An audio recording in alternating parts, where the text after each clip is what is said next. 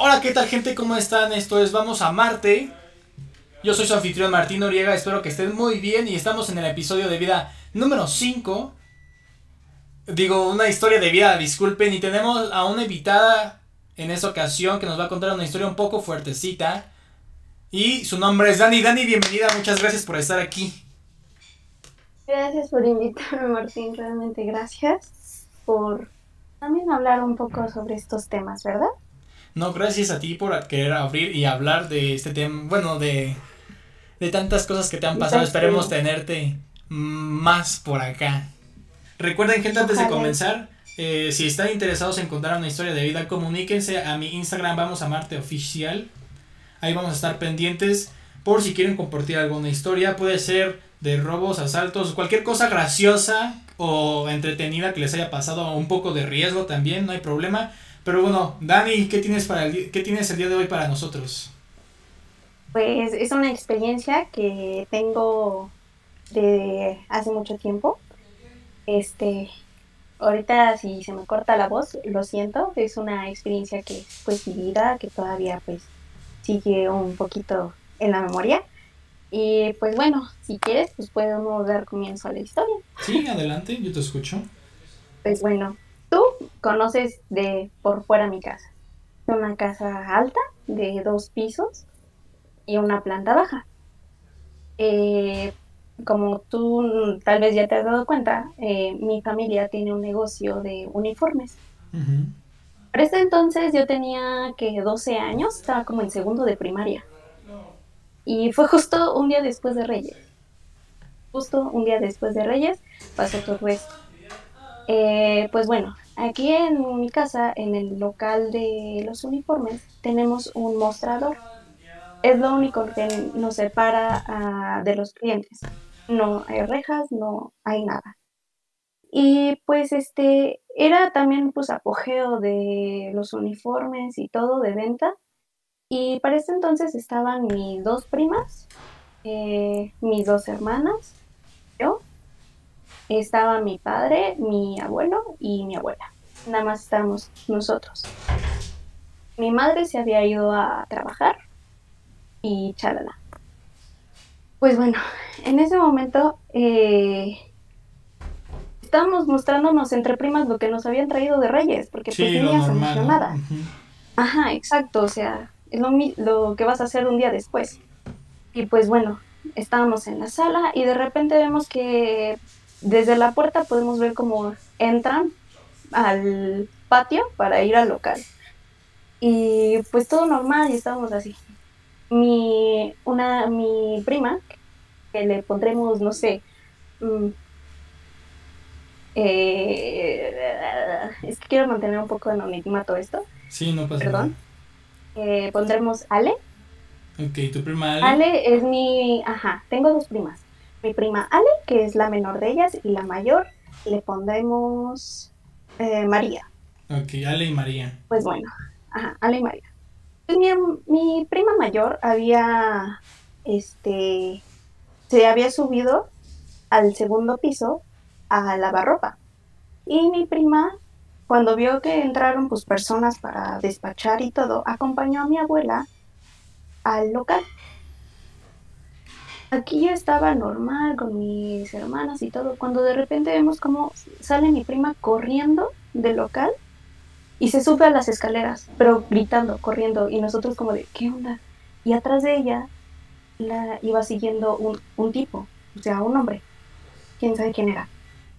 Y, o sea, yo me saqué de onda, o sea, niña de 12 años, ¿qué onda? ¿Quién es?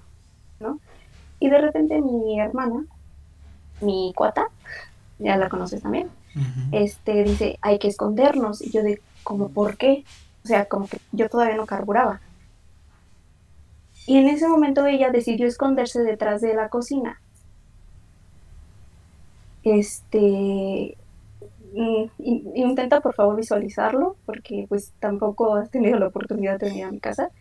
Este, intenta, se oculta y en ese momento vemos cómo entra mi abuela y atrás de ella vienen otros tres tipos amenazándola con armas. O sea, ahí como que fue, ¿qué rayos está pasando? O sea, ¿Viste más o menos qué tipo de armas? ¿Una pistola, una escopeta? Mm, eh, pistola, eran pistolas, pistolas. Todos, todos traían pistolas. Ajá. Este, en ese momento, eh, ya después bajan a mi prima, el tipo que iba detrás de ella la baja. Eh, en ese momento, pues te digo que estaba mi abuelo y mi papá. Ahí tengo una duda, perdón. Entonces eran cuatro personas, tres que venían atrás de tu abuela. Cuatro hombres. Cuatro hombres y uno que iba persiguiendo a tu prima, ¿no? Ajá. Ok. Sí. Después de eso, este, mi, agarran a mi papá, agarran a mi abuelo, para que les empiecen a enseñar la casa, donde tenían las cosas de valor y todo. Aquí el momento la familia dejó, así te lo digo, en una mesita que tenemos ahí cerca de la cocina, pusieron todos, todos los teléfonos y las llaves de los carros y todo. No sé por qué teníamos esa costumbre, nunca nos había pasado hasta ahora, ¿no? Y pues se llevaron todos los celulares, luego, luego, y te digo, agarraron a mi papá para que le enseñara toda la casa. y pues ya, mi papá le empezó a decir, y esto me lo contó mi papá.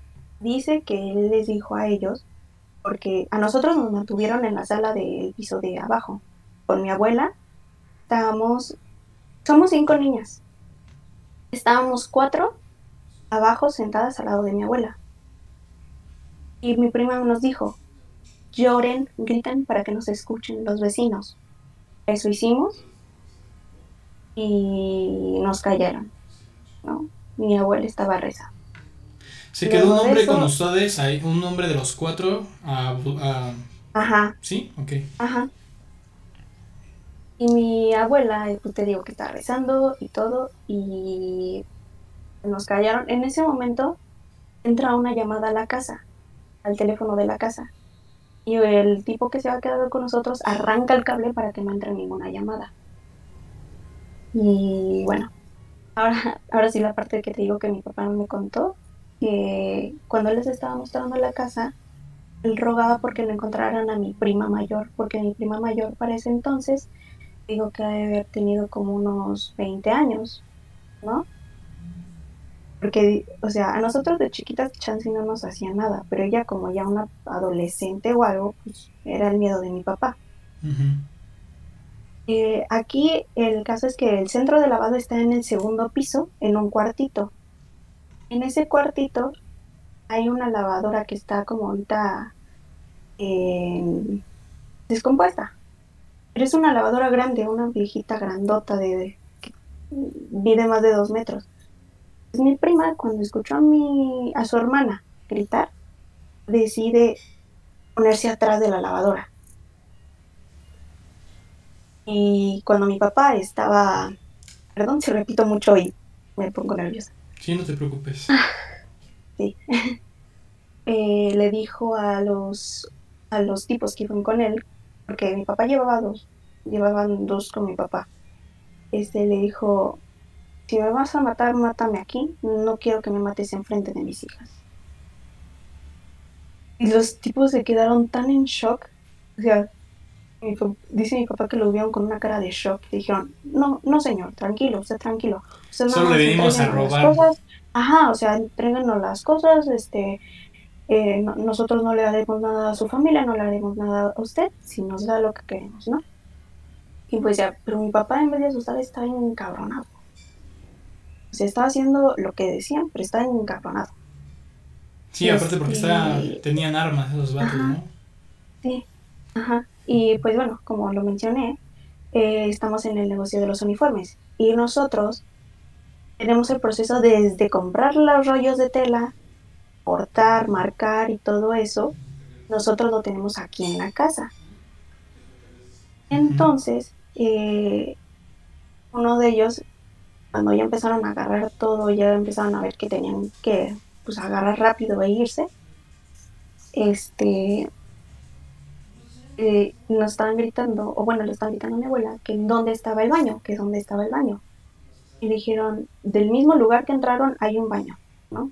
Es que no sé cuántos baños tengamos en desuso y así. Entonces dijeron, hay un baño ahí. dijeron, no se haga la, la pendeja, que ese no es un baño, quién sabe qué. En fin, nos subieron, a las cuatro niñas, nos subieron. y nos llevaron a un baño que está en el primer piso. Después de ahí nos llevaron a un cuarto que está al lado del, digamos, taller del, para hacer los uniformes y pues ahí tenemos trazos de tela, todo, todo ahí, ¿no? Entonces agarraron, nos sentaron y con esos mismos trazos de tela nos empezaron a amarrar a todos. A mi papá, a mi abuelo, a mi abuela, a todos, a todos. Y pero te digo, aquí también te preguntas qué onda con mi prima que se escondió. Mi prima que se escondió atrás de la lavadora dice que ella vio de frente a uno de los tipos, que es como que sí la, que sí la vio, pero no la sacó, como si ella hubiera sido aire. Ella fue la que llamó, llamó a su mamá, a mi tía, por teléfono diciendo, entraron a la casa. En ese momento fue mi tía la que llamó a la casa. Fue el momento en el que desconectaron el teléfono. Entonces mi tía pues agarró su carro y empezó, ¿no? Ya cuando nos amarraron y todo y se fueron por la puerta, este, o sea, bajaron rapidísimo y todo, agarraron los dos autos que teníamos en ese entonces y se los llevaron. Este, pero al momento así, te lo juro, al momento en el que se escuchó como se cerraba la puerta principal de la casa, mi papá bajó así, súper... No sé cómo lo hizo, porque también te digo que se, se lo amarraron. O sea, él nada más separó sus brazos y se echó a, correr atrás de ellos. O sea, yo creo que el momento de la adrenalina de ese momento. Sacó mucha fuerza, ¿no? Este, Para desamarrarse. Ajá. Ajá, y pues ya este, pues los tipos se habían ido y todo. Y yo lo último que recuerdo es que pues, estaba llorando, estaba en shock de todo lo que estaba pasando. Y empecé a desa a mí, de sorpresa no me amarraron. Me vieron creo que muy chiquita junto a la menor y no nos amarraron. Y pues allá entre ella y yo empezamos a desamarrar a mi prima, a mi hermana y a los demás.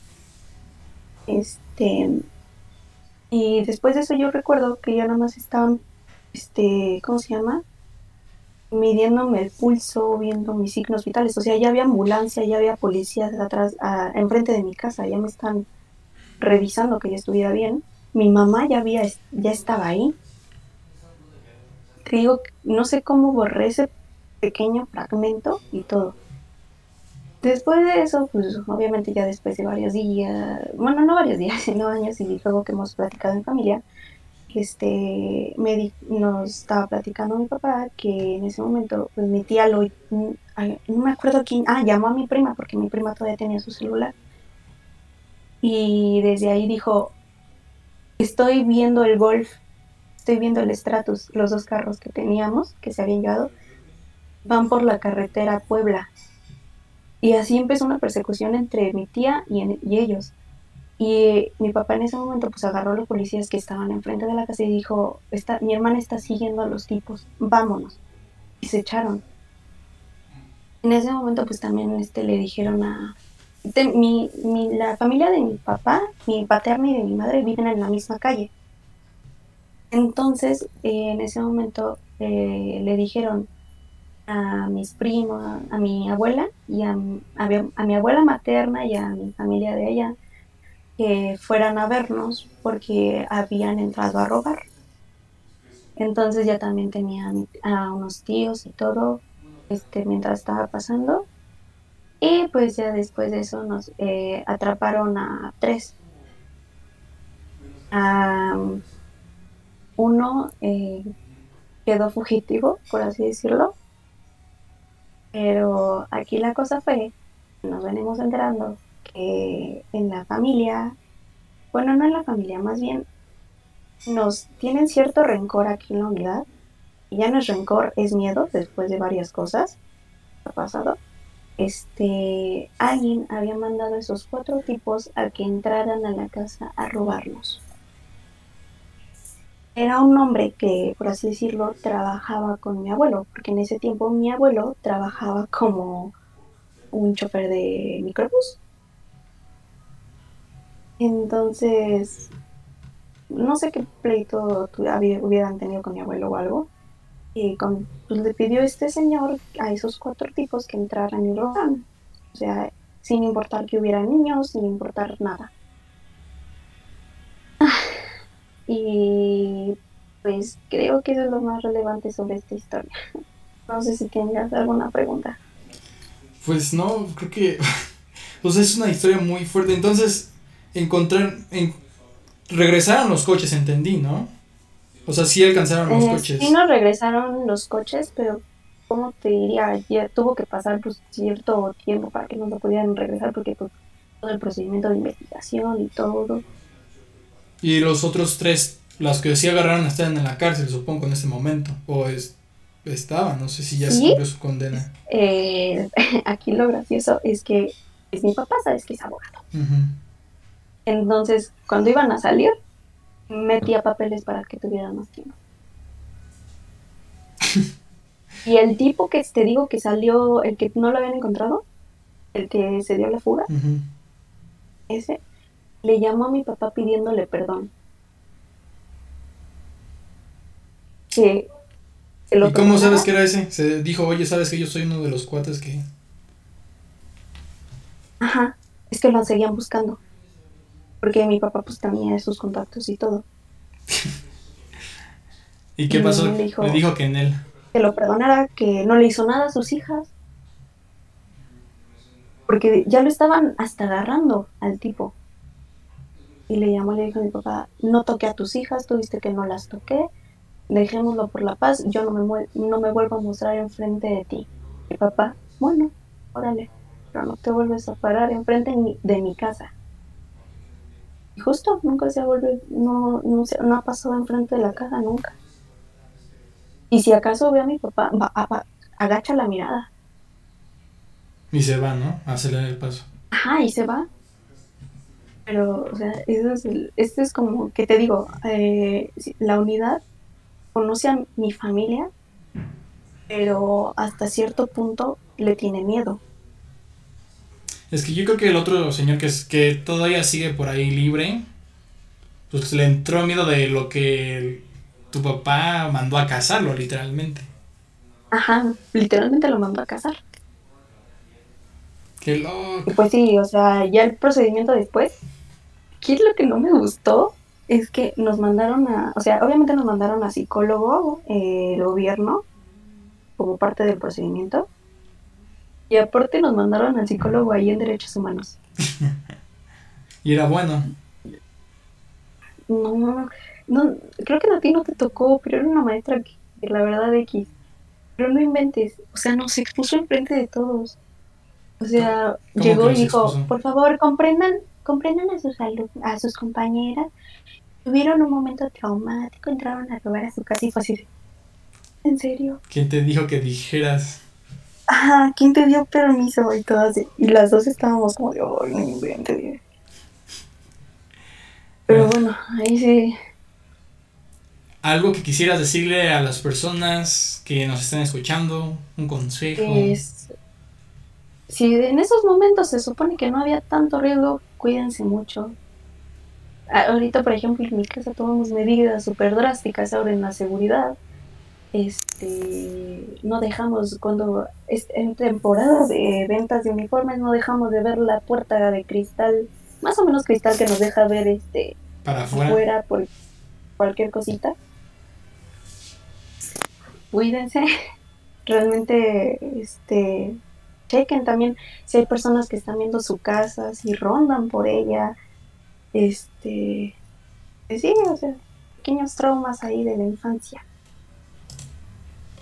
bueno, pues muchas gracias por contarnos tu historia. Te, le, quisieras dar un nombre para que esto, cuando se suba, tuviera ese nombre?